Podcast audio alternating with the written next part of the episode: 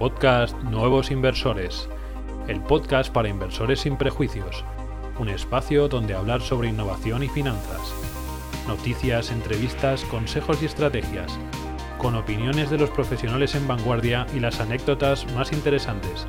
Toda la información necesaria para conseguir que tus ahorros sean cada día más rentables.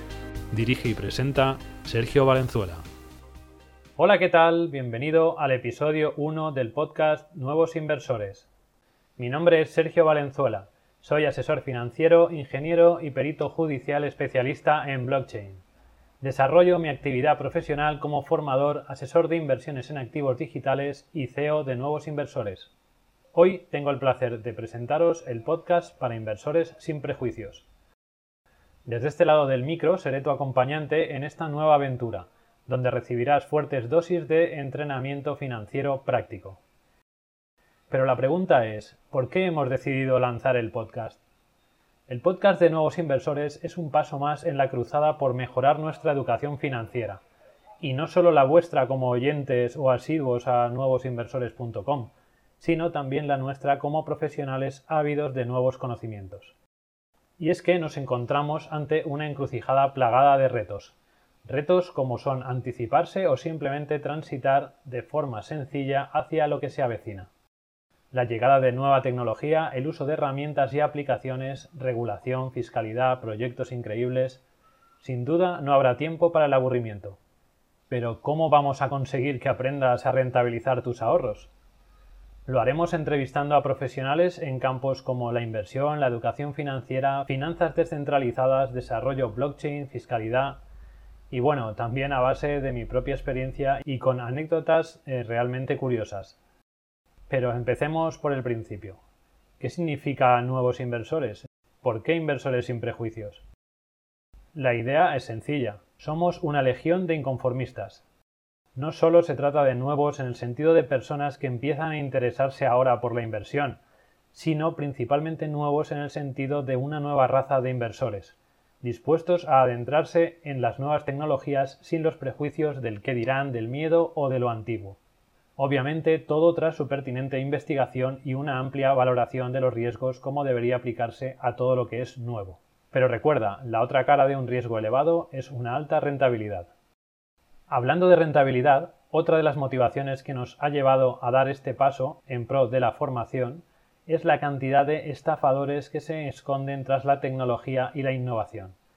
Gente sin escrúpulos, capaz de prometer grandes rentabilidades y de forrarse a costa de un inversor crédulo y cegado por la avaricia, y sobre todo enarbolando la bandera del desconocimiento.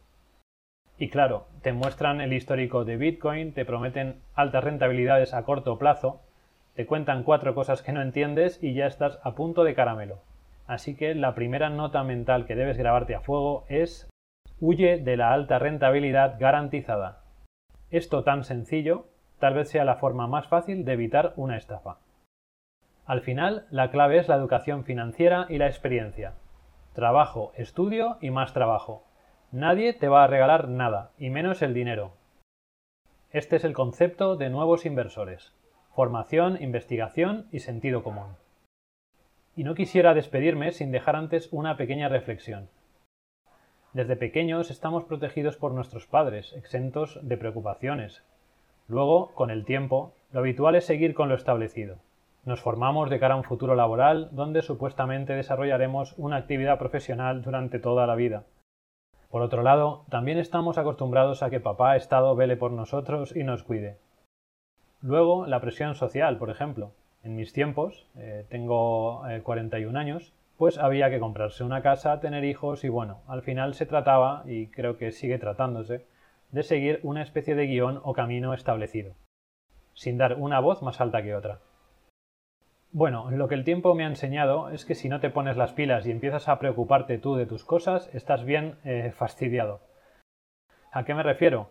Podría hablarte de inmovilismo laboral, por ejemplo, pero en este caso me referiré a la educación financiera, algo que debería ser de aprendizaje básico en escuelas, institutos y universidades, pero que acaba pasando de puntillas por nuestra formación, o ni eso. Lo que es ciertamente ilógico debido a la importancia que tiene el dinero y sobre todo una buena planificación financiera.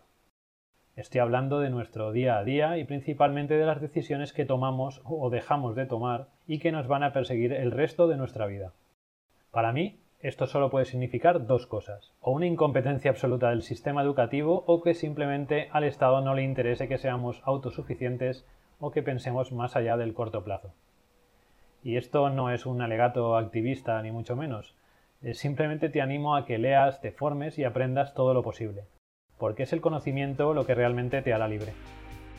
Hasta aquí el episodio 1 de presentación del podcast Nuevos Inversores, y no puedo despedirme sin darte antes las gracias por estar ahí, por apoyar el proyecto y por haber decidido crecer junto a nosotros.